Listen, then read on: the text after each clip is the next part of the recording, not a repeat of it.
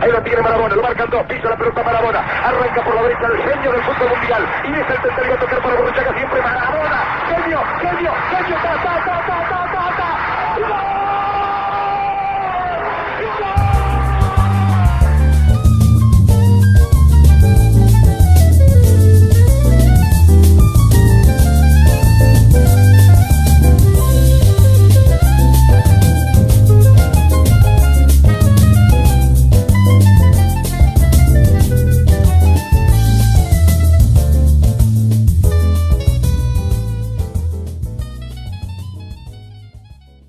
Muy buenas a todos, bienvenidos a un nuevo episodio del podcast de Carril del 3 y hoy vamos a tener con nosotros eh, pues a un par de invitados muy especiales porque si la semana pasada o el mes pasado mejor dicho hablábamos de los grandes inversores extranjeros en nuestro fútbol, hoy vamos a la otra cara de la moneda y vamos a tener con nosotros a los chicos de Odio Eterno al Fútbol Moderno. Eh, bueno, empiezo presentando si queréis a Miguel. ¿Qué tal Miguel? ¿Cómo, cómo te está tratando, cómo te está tratando el verano? Bien, mucho calor, mucho calor. A ver si nos vamos ya a la playita pronto, porque está siendo esto oficiante. Bueno, y por otro lado tenemos a Agustín, que nos comentaba fuera de micro que estás hasta arriba de curro. Me imagino que tú también deseando que lleguen las vacaciones. Sí, el verano de momento es para otros. Yo, para mí, es mucho curro hasta que, hasta que pase la campaña. En logística no es, no es buena época.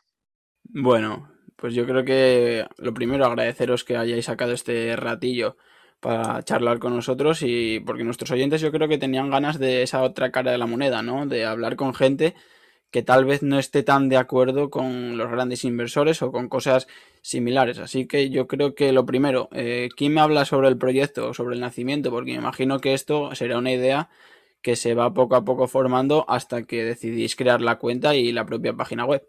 Pues yo creo que ahí tienes que ir tú, ¿no? Sí, sí.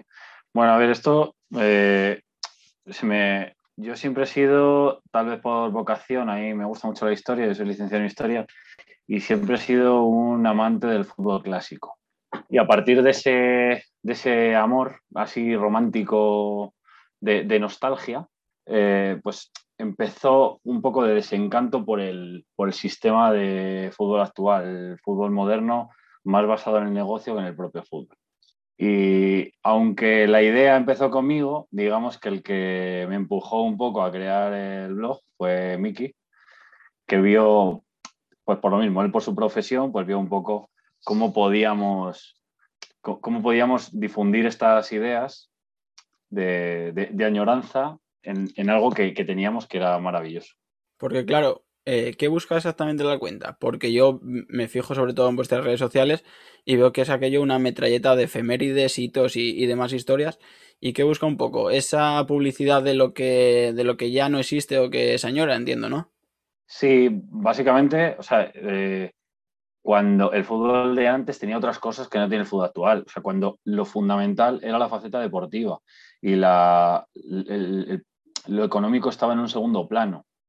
Entonces, el, fútbol ha ido, mm, vamos a decir, corrompiéndose desde que ha ido entrando el dinero y ha ido ganando importancia el dinero para llegar a ser eh, una máquina hacer dinero y no.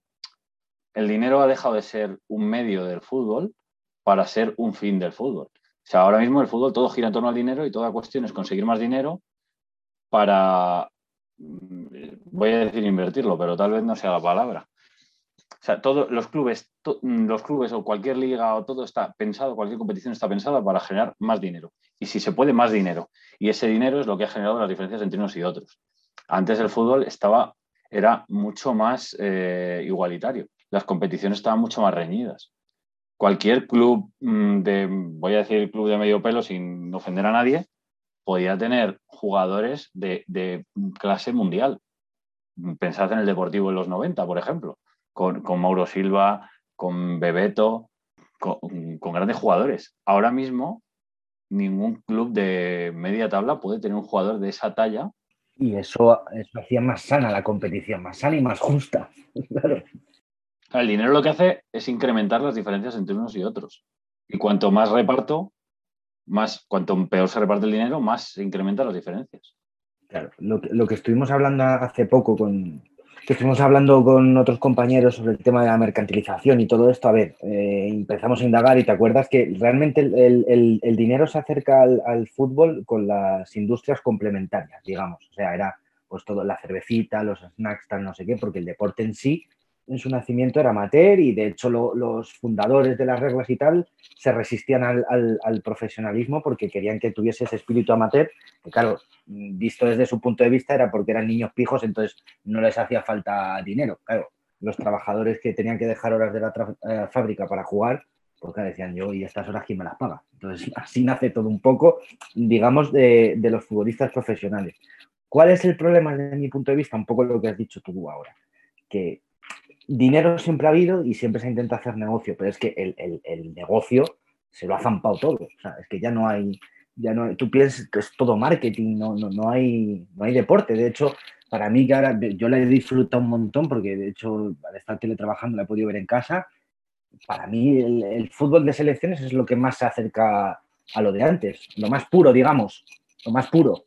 Tiene matices, pero es verdad que de lo que queda seguramente es el, mejor. Porque al final es más más puro. Es, lo que decía eh, Relaño, que, que, aquí ya podemos entrar en, otro debate, pero los presidentes, eh, llámese Florentino, llámese Laporta, llámese Lendoiro, quien sea, son incapaces de frenar a sus jugadores. Bueno, Florentino igual ha tenido un poco de mano con lo de Ramos y tal. Pues, sí, ¿no? Al final, de, visión empresarial es lo mejor que podía hacer. Si él considera que, como cualquier jefe, tú vas a tu jefe y dices, oye, págame más, y te dice, no, y no hay más. Pero es que estos quieren más, más, más, más. Y al final yo creo que es culpa de los dirigentes, aparte de, todo lo que ellos se quieren meter en el bolsillo, que no son capaces de frenar a los futbolistas, si ya son millonarios. Como, como decía Relaño, la diferencia está entre tener seis coches de lujo en vez de cinco. Eso es, eh, al final es que, al final todo se basa en eso. O sea, no, joder, yo recuerdo, hay jugadores en los 80 que acabaron de, de fruteros, con un estanco, con tal, unos por mala cabeza y otros porque no se cobraba la barba. Se cobraba bien, pero no la barba eh, Juan José, ¿no? Era el, lateral del Madrid que era del Cádiz. Sí, ese estaba en un astillero. Ese, eh. trabajaba en Navantia y, acabó su carrera, se jubiló hace, eh, no recuerdo el año, 4 o 5, y estaba soldando barcos en Navantia, en el astillero. Porque decía, es que antes no se ganaba la pasta que se gana ahora. O sea, ese señor no es que se arruinase y que llevase mala vida, sino que simplemente cuando dejó de jugar, pues tendría 30 y muchos, y claro, le queda una vida por delante que tiene que hacer algo. Entonces el señor se pone a trabajar en el astillero, empieza a, soldar y se gana su vida honradamente. Pero es que ni siquiera antes, estoy pensando en las megaestrellas, porque recuerdo, por ejemplo, una frase de Di Stefano que decía que, ellos tenían que llevar vida de deportistas y no de, estrellas del rock o de, ser de la jet set. Y, Santiago Bernabéu no les dejaba comprarse el coche hasta después del primer año jugando en el equipo. O sea, aunque al menos esa ficción de que no eran Mm, eh, no eran, aunque eran privilegiados, había cierto recato a eh, esa ostentación que hay actualmente. No a llevar un reloj de, de 50.000 euros ni una, cuestión más de que, que, quedase en un segundo plano. O sea, que no eran, no, no tenían que ser megaestrellas, tenían que ser deportistas. Y viendo más o menos lo que me contáis, entiendo que sois muy aficionados al fútbol, no os gusta este negocio que se genera alrededor del mismo. Entonces, eh, ¿qué resquicio encontráis vosotros más allá del fútbol de selecciones? Porque claro, el fútbol de selecciones es algo muy puntual. ¿Qué resquicio encontráis vosotros para disfrutar de, del balompié? Pues bueno, yo he de decir que mm, pese a que no me gusta todo este eh, embolado, yo soy muy culé, entonces el Barça no lo puedo dejar de ver, ¿vale? Pero ¿qué hago? Pues eh, leer publicaciones antiguas y verme mucho no tiene la emoción del directo, pero yo ya llevo varios años viéndome partidos antiguos, sobre todo de, la Copa del Mundo y tal, que estos no tienen derechos y tal, y al final ves, ves los... Bueno, no, hace tanto, porque recuerdo que vi, para hacer un artículo, me vi el, la remontada del Barça en Copa del Rey con Ronaldo, Pizzi, que va ganando 1-4 al Atleti y remonta al Barça, y, se daban unas hostias, pero, pero, pero increíbles. O sea, que, que eso ahora sería ya, en cuanto le roce uno, ya no sería prácticamente roja, ¿sabes? Y ahí se daba unas hostias, sí, a lo mejor uno acababa revolcado, pero luego se levantaba y era el espíritu de, eh, yo siempre lo, me, recuerda Ronaldo, ¿vale? Que igual no es muy antiguo, pero este tipo, de, tú le hacías una falta y él iba por el balón. O sea, le subaba los cojones que fuese penalti, que fuese lo que fuese él, balón y marcar gol. Tenía que tirarle. Para que fuese penalti había que tirarle. No servía con, Joder, por ejemplo, ahora que estamos hablando de la Eurocopa, no me meto en el penalti de Dinamarca, pero Sterling es que era acojonante. En la final le veías, le, venía una brisna de viento y se tiraba al suelo el tío. Pero sí, pues tienes la opción de meter gol. Entonces. Y eso, y eso que son ingleses, que digamos, dentro del fútbol, el, fútbol británico es de los que eh, antaño ni se pedía tarjeta, eh, no se, dan, la gente va muy fuerte y hay, hay cosas que aquí Mm, diríamos que son de 10 años de cárcel y allí el árbitro deja seguir y, la jugada continúa, porque hay que tirar al tío para que realmente el árbitro para el juego es un juego mucho más continuo, más dinámico, no, no tiene tanta interrupción. Y bueno, contestando a tu pregunta, en mi caso, pues yo, un poco como Miki, veo mucho fútbol, eh, veo fútbol actual. Mm, es verdad que yo soy un poco adicto y soy de los que de una jornada de liga normal, pues no te digo que me trague los 10, pero sí ha habido jornadas que he llegado el lunes y he dicho, pues he visto 8 de 10. y más, si he, seguido, si he seguido al rayo, pues encima alguno de segunda eh, me, trago también, veo mucho. Y luego leo mucho fútbol. A mí, por ejemplo, ahora estoy leyendo Fútbol contra el enemigo de Simon Cooper, y pues siempre intercalo algo, pues, o, campeones o relaño, siempre hay, siempre hay algo de lectura. Yo seguramente veo mucho fútbol, pero leo más fútbol del que leo. Es curioso cómo los fundadores de Odio Eterno al Fútbol Moderno forman parte de, ese bucle súper necesario al final del fútbol moderno, ¿no? Es una, es una pena, esto se cuenta como en un como en un círculo de esos de alcohólicos anónimos o algo así. Aparte la borras, ¿no? ¿O cómo? Sí, como cuando, sí, como cuando borras el porno del, historial, pues sí, yo veo fútbol, veo fútbol actual y, no puedo evitarlo porque es, mi pasión. Bueno, yo soy abonado del Rayo, qué cojones, con orgullo. Yo lo era. que, ah, lo que te iba a decir, el, tema, que es que antes cuando lo has mencionado, y Di Stefano, yo creo que fue la etapa de entrenador, dijo que el fútbol clásico terminó cuando entró el primer el primer secador en un vestuario. esto es una cosa que creo que hay que introducir porque a mí me molesta mucho. a mí me gustaba el fútbol, bueno, ya la mística de los campos embarrados y todo esto, pero del bigote, del tío calvo, del tío feo, los defensas tienen que ser feos, no pueden ser como Sergio Ramos. Pues Sergio Ramos no es guapo, tío. Yo de, de, de central guapo, yo estoy pensando en Bartra. Pues, gente así, claro, ¿no? Claro, tú le ves la cara y dices, uy, este me va a dar gominolas, ¿no? No me va a dar Mira, por ejemplo, un central como Eri García. ¿dónde llegaría un central como Eri García hace 20 años? O sea, no 20, venga, 25. Sería alguien, o sea, sería impensable un central como ese. Y no voy a decir que sea malo, ¿eh? Pero, no, pero por un tío tierno, condiciones, no, tendría ninguna oportunidad. O sea, ha habido otros ejemplos de jugadores buenos con el balón que eran centrales que no han llegado a ningún sitio porque era la última faceta que se miraba en un central. Lo que querías es que diese leña, que fuese contundente. Si, si ya podía ser feo, llevar bigote, lo de, era, era más importante eso a que sacase balón jugado. Piensa, eh, mira, estoy pensando ahora mismo en Belodedici. Ese, no sé si os acordáis de él, ese un líbero, ganó, gana la Copa de Europa con el Esteagua, gana la Copa de Europa con el Estrella Roja y era un central de esos con una clase descomunal. Sacaba balón jugado, jugaba de central o de líbero. Muy bueno con el balón, pero además era contundente y, buen jugador, posicionalmente bueno. Ese jugador llega a Valencia y, acabamos, tiramos ese jugador porque no era el estilo, o sea, no se adapta nunca. Porque nadie piensa que él tiene que sacar el balón jugado de la defensa. Nadie se ha planteado eso. Yo creo que aquello fue porque había un rumor que llevaba una pistola en los entrenamientos. No, eso sí, sí, no. salía, dicen que llevaba siempre pistola, que me lo creo. A ver, piensa un tío que ha vivido en Yugoslavia y en, y en Rumanía de esos años. No, no es un comentario racista ni nada de eso, ¿eh? pero bueno. No, que era chungo el tema, claro. Sí, claro, que era gente recia, o sea, gente de otra, de, otra pasta. Y luego le gustaba mucho pasearse en un descapotable con, con varias mujeres a la vez. O sea, llevaba las rubias debajo del brazo Claro, un tipo duro con pistola, con rubias debajo del brazo en un descapotable. es, vamos, no sé, de, balón de oro, ¿no? Pues eso, lo que iba a decir, que el, tema de las botas blancas de Alfonso, que hace poco leí que hubo otro antes, no sé si fue en la Liga Española o en Segunda División, o en, la Premier, no me acuerdo en qué. Pero bueno, que a mí eso me pareció chocante, oh, botas blancas, tal, no sé qué. Pero ya con los peinaditos, los no sé qué, todo esto me parece que emplean mucho. Joder, que, que tú ves un tío en un campo de fútbol, no sé si será porque lleva mucha gomina, pero es que no se despeina, la dan de cabeza y no, yo que soy calvo, no, esto como cojones es, macho. Entonces, no sé, que toda esa parafernalia a mí me, me, molesta mucho. Pero acuérdate que a Millatovic ya le llamaban el gominas. Y salía siempre peinadito al campo como un señor, ¿eh? Pero aquello en los 90 todavía era algo chocante porque no era común, o sea, eran unos pocos solo, las megaestrellas, digamos. Mijatovic en su época era megaestrella. Ya estáis dejando bastantes argumentos que justifican el nombre de, vuestra página web y de vuestro perfil de Twitter.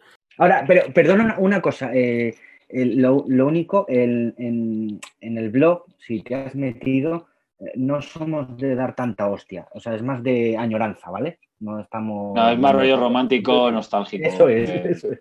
Luego ya en redes sí, a veces sí, sobre todo, pues yo que sé, con temas como la Superliga o... Que las redes siempre invitan a ser hater. Es, mm, no sé, yo creo que es inevitable. Es como decir tacos conduciendo. Va ahí parte del ADN. Que os iba a comentar que, bueno, no sé si sabéis que hay una canción también eh, con la que compartís nombre, no sé si habéis escuchado, de unos raperos, creo que son gaditanos. Esto ya como, como dato. Y ah, yo tengo una duda, sobre todo viendo un poco vuestro contenido y demás, eh, veo que se aleja del fútbol moderno y de esas excentricidades, por ejemplo, de jeques y demás, pero también está, no está tampoco muy cercano al fútbol popular, ¿no? Es un poco lo que decís, añoranza a lo que fue en su día el fútbol profesional o de primer nivel, ¿no? Es que el fútbol profesional de antes tenía mucho de, tenía cosas muy caseras y tenía muy, un toque, o sea, la profesionalización ha ido eh, profundizándose en tanto en cuanto hemos metido dinero. Claro, profesionales son los que cobran. Y antes, un club, mm, o sea, antes no era, no estaba, era algo completamente normal ver jugadores por la calle de clubes normales, eh, que los niños entrasen al entrenamiento, cosa que ahora ya no, se ve en ningún sitio. Eh, no tenían un cuerpo técnico de 16 personas con un psicólogo, las ruedas de prensa de los jugadores o, entrevistas de jugadores en los medios eran muy habituales, digamos que la profesionalización ha ido alejando y endiosando a esas figuras del fútbol. Antes era, no era eh, fútbol amateur, pero era un fútbol mucho más cercano al pueblo llano, a la calle. Y, ahora, y hablando de fútbol popular, a ver, yo, yo no sigo a, ningún equipo ahora mismo, de, digamos, de tercera división o de regional. O de, yo tampoco, lo admito. Pero yo, yo sí lo que recuerdo, y eso sí, porque sí he estado en algún partido hace unos años, eh, de mi época de juvenil, por ejemplo, porque te tocaba, qué sé yo, ir a, Hortaleza, a, barrios así. Santana, el, el, mítico campo de Santana, en Claro, medianamente chunguillos, ¿vale? Entonces eh, parecía que aquello era barro, ahora son todos de césped artificial. Parecía que la noche anterior habían hecho un rally allí y, y no te recibían demasiado bien cuando llegabas y era, era todo como muy rudo, ¿vale? De hecho, había pues algunos partidos que acabaron a hostias, yo no, porque yo siempre hacía antiviolencia, entonces me escapaba. Y ahora, en los pocos partidos que he visto de juveniles o incluso más pequeñitos, claro que al final es un reflejo de lo que se ve arriba. Ves lo mismo, ¿sabes? Las gilipolleces de las botas, las crestas que lleva el no sé qué, el no sé cuánto, y no se están fijando en el deporte o en ir a disfrutar el, deporte. ¿Sabes? Allí, ah, pues mira, tengo las Nike, no sé qué, ¿sabes? es la impresión que me da a mí muy, muy desde fuera. A ver, que tampoco lo puedo juzgar porque no, ya te está en pocos, pero es mi impresión. Y luego con, con Frank, que es un, amigo igual que él está entrenando equipos amateurs hasta hace poco, pues también muchos chavales van por ese rollo, ¿sabes? Que al final eso es un, es un reflejo de, de lo que hay arriba. Porque ellos sueñan con ser Cristiano, con ser Messi, con ser esos jugadores, con ser Ramos. E, es, lo que está, lo que genera el sistema, ¿no? El sistema genera que, esos chicos quieren ser como ellos. Pero como antaño, tú y yo queríamos ser como Hagi o como, yo qué sé, o como Zamorano o como Laudrup. Y era un perfil distinto el de la estrella de fútbol al de la estrella de fútbol actual. No era lo mismo. Era un jugador menos, era un jugador muy bueno, una estrella, pero no estaban endiosados como ahora. Claro, pero aquí yo creo que hay que también entrar a valorar eh, cómo te eduque en casa, ¿no? Porque si en casa no te transmiten los valores del deporte en sí, el deporte en bruto, y te transmiten más eso, por ejemplo, hablábamos con Jacinto Elá en un podcast, que si su hijo llegaba y le decía que quería ser futbolista, no era por el deporte, era por el dinero, ¿no? y por todo lo que se generaba alrededor. Entonces, claro, yo creo que ahí hay una crítica también social, ¿no? Yo es que creo que tenemos un problema que... Pero yo lo que... Eh, creo que ese problema de padres, de, violencia en el fútbol, más por los padres que por los hijos, creo que siempre ha existido. O sea, yo ya lo recuerdo de pequeño. Y esto solo hace que se vaya incrementando. O sea, según, porque ahora siempre han existido esos padres que quieren a toda costa que su hijo sea futbolista, a una costa de, que el niño no quiere ser futbolista. Ahí tienes a los hermanos eh, Pérez, Pérez Muñoz, ¿no? Son Alfonso Pérez y, e Iván Pérez. Y eso es su padre desde el primer día dijo que ellos tenían que ser futbolistas. Tienen un plan de entrenamiento específico. Hay gente que se obsesiona con que su hijo sea futbolista y se cree que su hijo va a ser eh, balón de oro cuando tiene cuatro años. Y eso conlleva a una, una presión sobre los críos muy por encima de sus, de sus capacidades y de, su, de su edad. Que eso conlleva a que los padres se enfrenten entre ellos, a que insulten a los niños en el campo, a todo este tipo de problemas. ¿no? Mm, es, otra parte que de, la corrupción del fútbol, de, que está corrompido. Claro, pero yo ahí, por ejemplo, siempre pongo el mismo ejemplo, porque hace unos años, dos, tres años, vi un, eh, Luis Suárez y Messi estaban viendo a sus hijos en, pues no sé, en el equipo que estuviese. Y si les ves a los dos, estaban como en la playa. Y claro, yo he visto a padres histéricos ahí que el crío al final, al final le descolocas porque si el padre está hablándole o la madre y el entrenador, ¿a quién hace caso? ¿Al entrenador o al papá? Ya de ahí le descolocas. Y si el padre, lo que tú estás diciendo, le mete mucha presión, al final aborrece el fútbol. Porque por mucho que le guste, si, si se sienta disgusto a la hora de ir, lo va, lo va a terminar aborreciendo. Que igual si está muy dotado y tiene tal.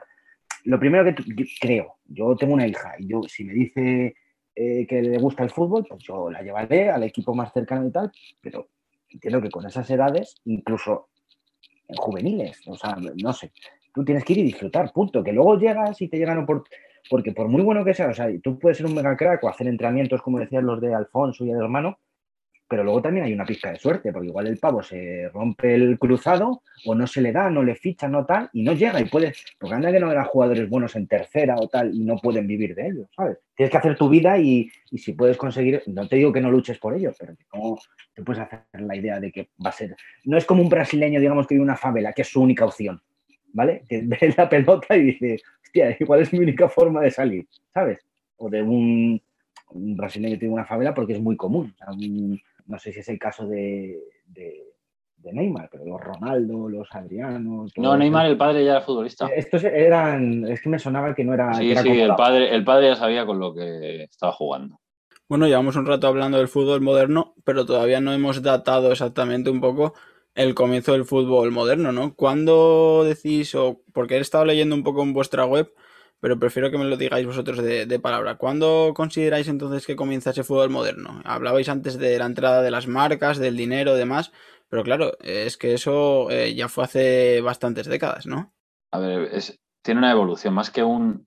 No se puede datar cronológicamente o, no nos pondríamos de acuerdo nunca porque realmente en cada sitio puede ser en un año distinto. O sea, podríamos... Eh, para, bueno, para mí que suele decir que para él es la ley Bosman, para mí ya el momento definitivo, el que rompe el juego, es cuando Florentino eh, paga la cláusula de Figo, porque inventa un sistema por el que no ficha un jugador por, por ser mejor o peor jugador, lo ficha por una campaña de marketing. O sea, es capaz de pagarle una cantidad estratosférica de dinero que futbolísticamente no podría rentabilizar jamás, pero lo hace porque económicamente va a poder rentabilizarlo.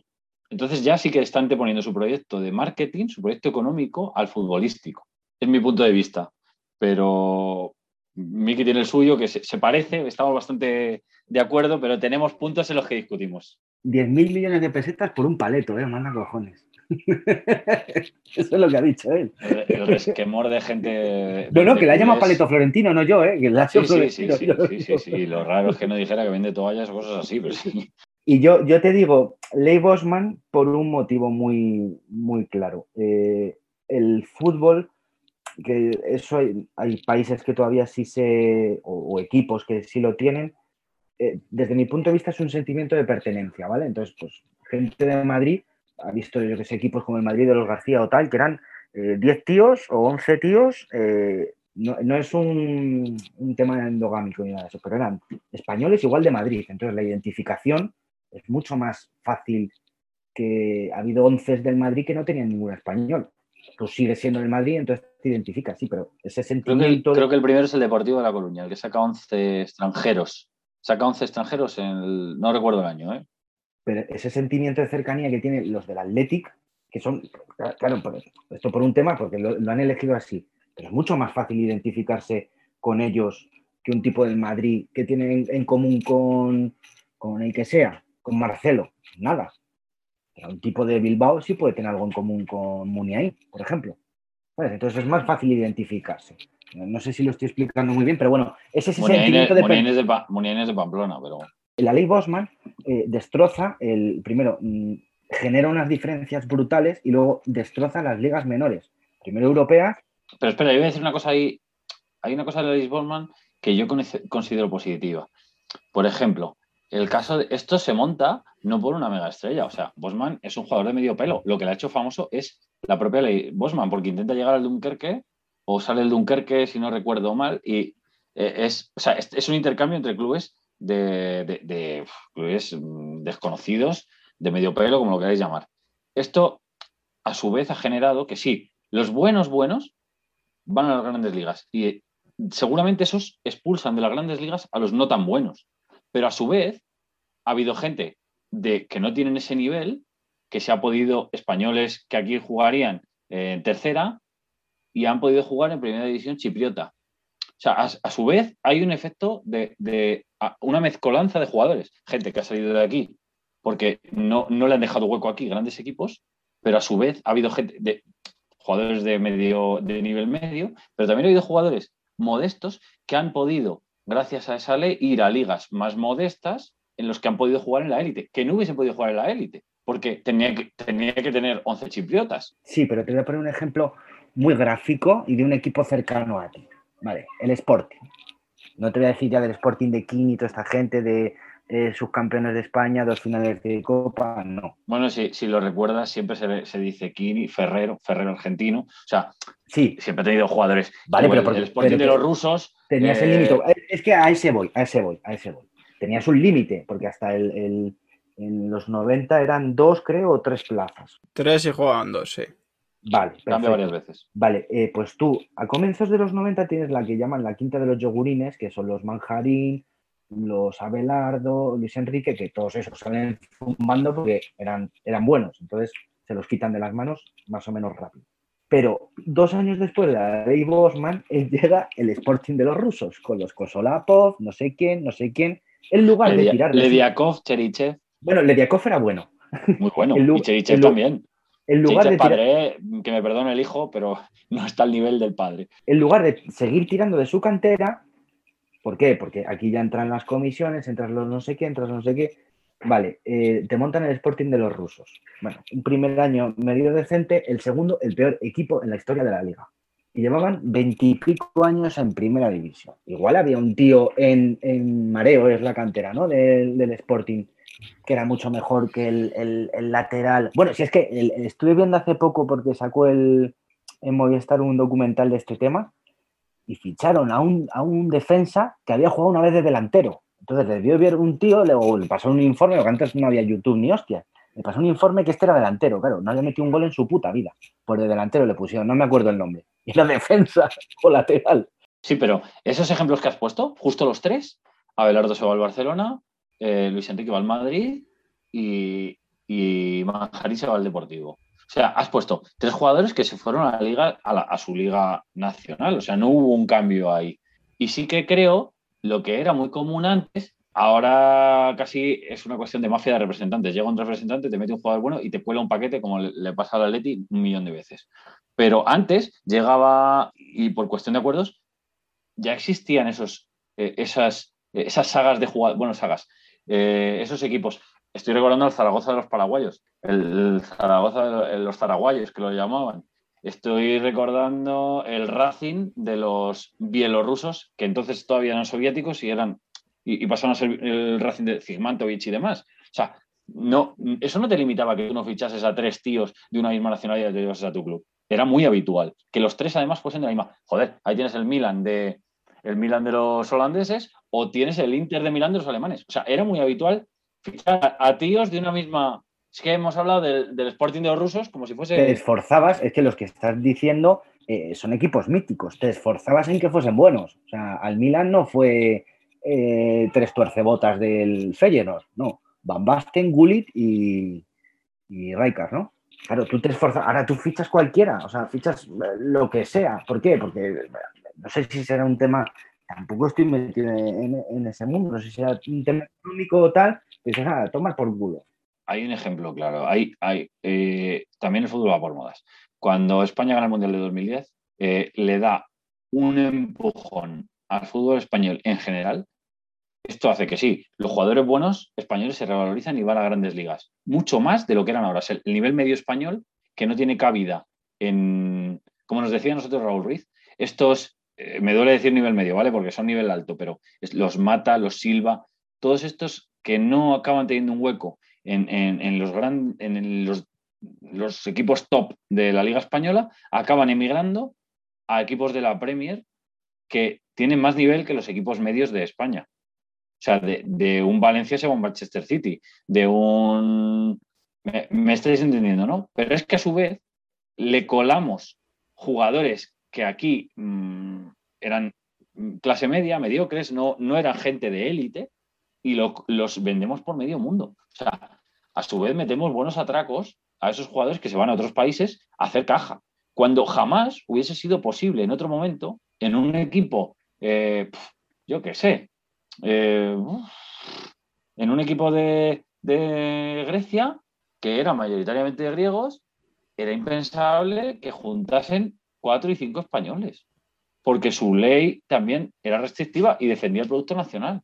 Y seguramente los españoles que llegaron, muchos eran mejores que el producto nacional que tenían allí en Grecia. Pero en otros casos no, eran mejores los españoles y tuvieron la oportunidad de hacer carrera por esa ley Bosman. O sea, no voy a decir que la ley Bosman no lo cambia todo, porque lo cambia todo, pero no me parece, me parece que tiene una parte positiva, que también le da salidas al, al- al jugador de, de menos nivel. Que aquí seguramente se hubiese tenido que poner a soldar, como se había puesto Juan José. pero en, en- en el tema europeo, y bueno, no nos vamos a poner del todo de acuerdo, pero no, no me puedes negar que eh, lo que es Sudamérica lo destroza. Porque sí, antes también querían venir aquí. Pero Los pasaportes mucha- falsos, todo el lío, es verdad. mucha menos Que ahora ya te daba, daba, o sea, ese agujero se deja- dejaba, se colaban cosas impensables. O sea, eso es, es innegable ahí. No, o sea, solo estoy, no estoy a favor, estoy diciendo. No, no, no, que a ver, que todo, todo, en algo malo siempre tiene algo bueno y viceversa, no es todo, no puede ser todo negativo, claro. Está, está claro. O sea, pero es reconocer que mm, en este caso, jurídicamente, era insostenible que no fuera así. O sea, yo me puedo ir a trabajar a una empresa de Inglaterra, de Irlanda o de Alemania que no tiene ninguna limitación para contratar eh, españoles, italianos, eh, daneses ahora o, cualquier o franceses, pero un equipo francés no puede tener 16 alemanes. O sea, me, estaréis conmigo en que es, una. O sea, era una locura jurídicamente, era, era insostenible. Era una cuestión que tenía que llegar. ¿Estemos más de acuerdo o menos de acuerdo? Y estoy haciendo algo al diablo, ¿eh? pero entiendo que era una parte fundamental de esto. Yo la verdad que en este caso de la ley Bosman opino como tú, Agustín. Yo creo que más allá de que lo que dices tú, la libre circulación y demás por el territorio europeo y, demás, yo creo, yo estoy de acuerdo contigo, sobre todo por esos jugadores que aquí en España tal vez no harían carrera y que salgan al extranjero y encuentren la oportunidad como podrías encontrarla en cualquier, en cualquier otro sector. Ahora ya, eh, si hubo debate con esto, no quiero pensar ya si os meto un poco de, de fútbol negocio, eso que, que no os agrada, por así decirlo, con el tema, por ejemplo, de la Superliga, ¿no? Eh, ¿Cómo veis eso? Un inciso, perdona, eh, Borja, que está relacionado con, con, el fútbol moderno y es una cosa que está volviendo y que a mí me da mucho miedo y que no tendría que volver. Eh, por lo que vi el domingo en, en la Eurocopa. Eh, si no hay muertos, los hooligans, y esto que era en su territorio, les dejan vía libre. O sea, va a tener que volver a pasar algo para que les vuelvan a, poner cuerda. Que sí, que todos muy majetes porque se manifestaron contra la Superliga y tal, pero lo del otro ya no es ni medio. No, la verdad que, que ese, ese, tema mete miedo y yo creo que volvemos a lo mismo. Eh, es un tema que sí está relacionado con el deporte y demás, pero leía estadísticas sobre violencia doméstica, asesinatos y demás que aumentaba en Inglaterra cada vez que el combinado nacional eh, jugaba y no lograba un resultado positivo. Y yo creo que ahí es digno más de tal vez de, de, de psicólogos o demás. No me quiero reír de esto, pero lleva desde el 66 sí, aumentando, porque no han vuelto a ganar nada desde el 66. No, pero a mí, a mí, a mí lo que me alegró es que fuese allí, porque estos están acostumbrados y de hecho yo vi una serie de Netflix que hay, que es un actor que se mete con un grupo y entonces contaban que, pues lo típico de los trofeos, porque se iban al Mundial de Italia y robaban en una tienda de Gucci, no sé qué, entonces a ver quién había robado el polo más tal. O sea, que al final el fútbol le sudan los cojones, pero de, aquí a Lima, ¿sabes? Exacto. Y entonces yo me alegré que fuese en su país porque por lo menos que, que destrocen su capital, que qué culpa tienen otros, ¿sabes? Yo no voy a defender a los ingleses, pero mm, creo que eh, a, día de hoy, por ejemplo, mm, en número tal vez lo vemos menos y tiene menos relevancia, pero me parecen más peligrosos los, los hooligans rusos. ¿eh? Que hemos llegado, hemos llegado a, tener que prohibir que saliesen o se ponían camisetas de otros equipos para meterse en los estadios.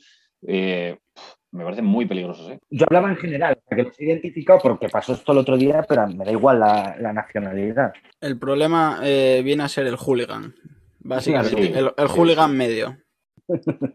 Nos estamos desviando del tema que has planteado. Sí, os iba, os iba a comentar un poco sobre la Superliga porque si hubo, si hubo debate sobre la ley Bosman eh, que permite eso, esas oportunidades, la Superliga eh, las quita tal vez, ¿no? Se arranca de cuajo, o sea, ya no.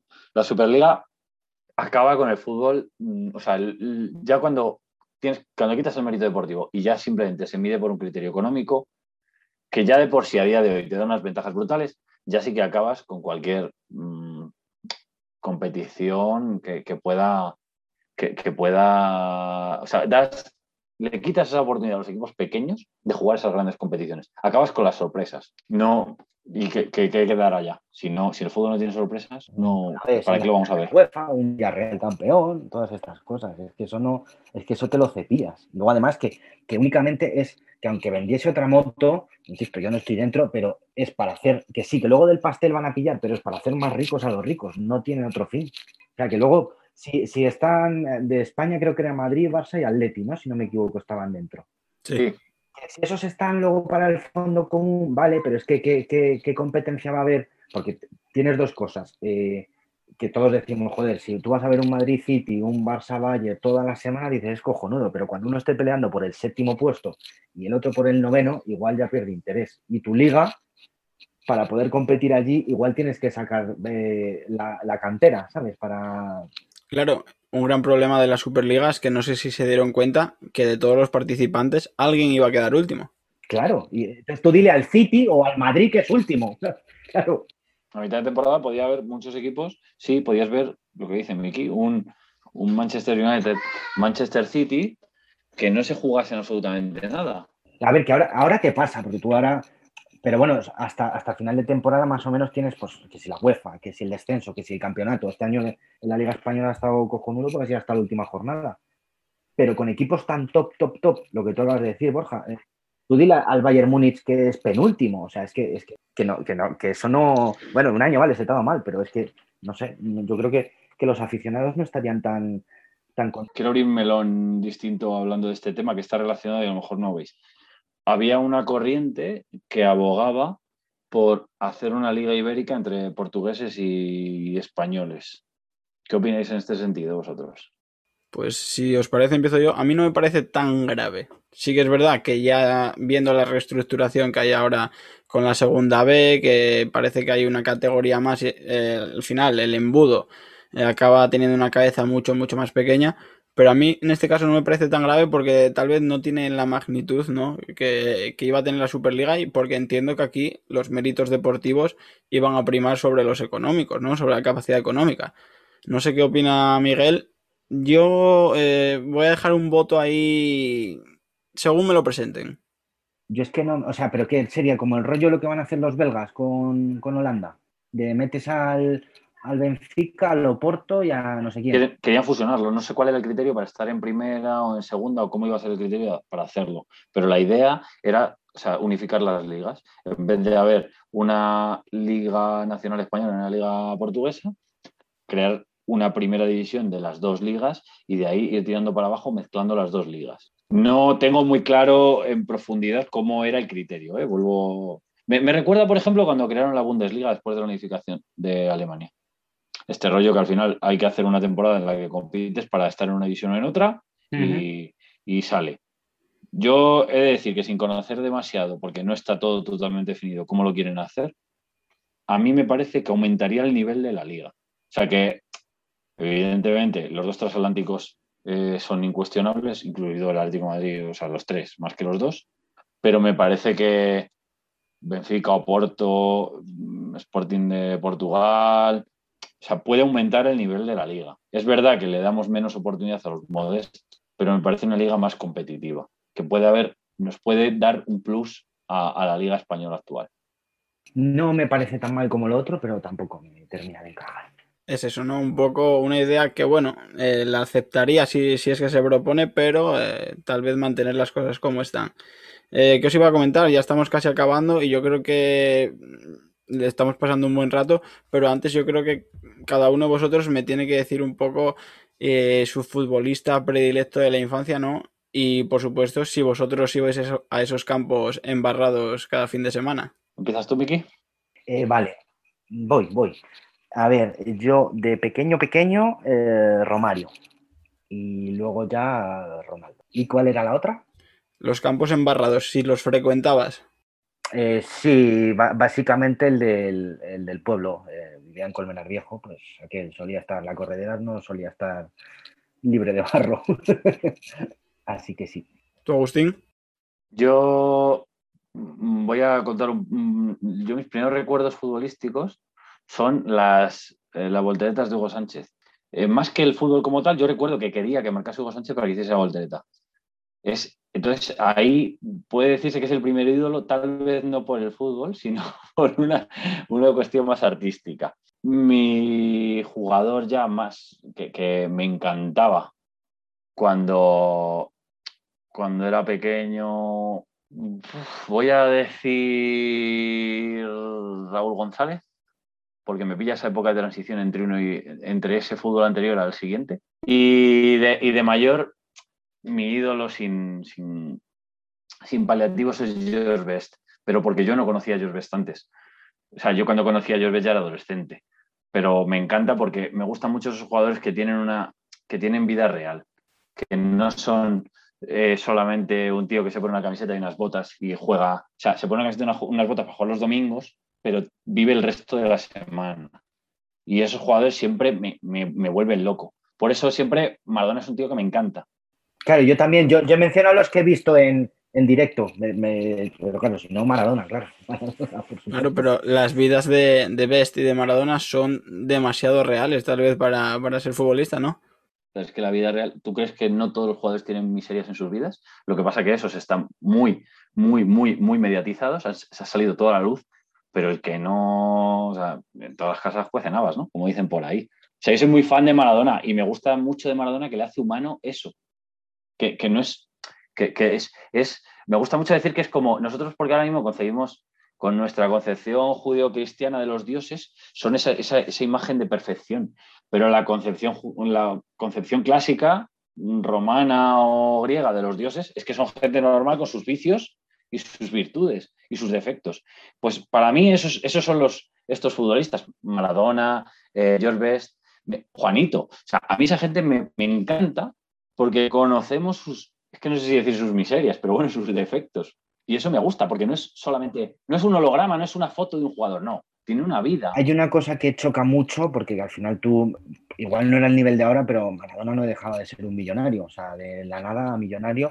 Y yo, le he escuchado a, no sé cuántos años le saca, pero llegó a jugar con él, eh, Loco Gatti o, o Lobo Carrasco, y decían, pues, uno en la etapa en Argentina y otro en la etapa en, Barcelona, que es donde se descarrió, digamos, que era, chocante, pero era muy difícil ser Maradona. Sin duda.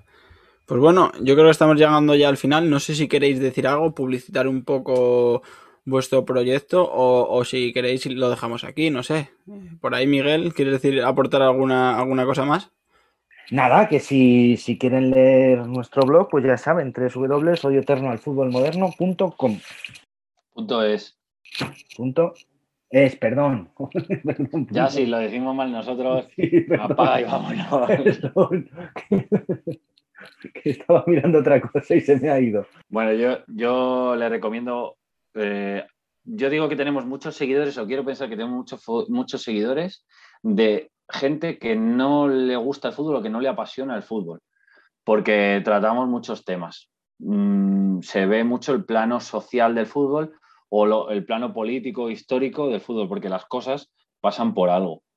Yo mm, suelo comentar mucho el, contexto histórico o el contexto social del momento. Me parece muy importante porque al final el fútbol es una parte de la sociedad y, se, ve salpicado por todo lo que pasa en los sitios en los que hay fútbol. Entonces, no es un blog exclusivamente para gente que le gusta el fútbol. Si hay gente que le gusta la historia, gente que le gusta la política, eso es un buen, se lo recomiendo también. Y luego a mí me gustaría, lo, último que añado, Borja, eh, y que me gustaría que lo lea gente más joven que nosotros. Nosotros somos un poco viejunos, pero me gustaría porque eh, quería hacer un símil, porque lo que dijo Florentino es mentira. A los jóvenes sí les interesa el fútbol. Eh, entre Piqué y, este, Ibai Gómez compraron los derechos de la Copa América solo para, para España y el otro día había 400.000 personas a las 3 de la mañana viendo un partido. Este era Brasil-Argentina, pero yo que me he visto todos, en un Perú-Paraguay había 80.000. Y vale, pues muchos serían eh, de esos países que vivan aquí en España, pero eran 80.000 personas. O sea que el fútbol sí interesa a la gente. No hay ni que acortarlo, ni hacer otro formato, ni hacer una Superliga, que se pueden retocar cosas. Pues yo que sé, ahora estaban hablando, por ejemplo, las tandas de penaltis, para que no sea el tema del primer lanzador el que tiene más porcentaje de, ganar, hay, cosas que se pueden retocar o, hacerlo más justo, pero, pero que sí le interesa a la gente. Yo por mi parte tomo nota y eso recomiendo a nuestros oyentes, que la verdad que no sé cuántos serán porque las estadísticas nos bailan un poco, pero bueno, les recomiendo que pasen por, vuestro perfil, por vuestro blog y nada, les recuerdo que, que, se suscriban, que el próximo mes tendrán un nuevo episodio y que nada, nos despedimos, no sé, poco más que añadir, ¿no? Yo creo que hemos pasado un buen rato. Muy bien, muchas gracias, Borja. Genial. Un placer. Bueno, muchas gracias, Borja, y espero que te siga yendo bien con tu podcast. Perfecto, pues nada, eh, los oyentes, lo dicho, suscribiros, eh, dejar algún like, algún comentario, que se vea premiado todo este trabajo y agradecer sobre todo el rato que hemos pasado aquí con los chicos de Odio Eterno al Fuego Moderno y nada, nos citamos para el próximo mes. Adiós.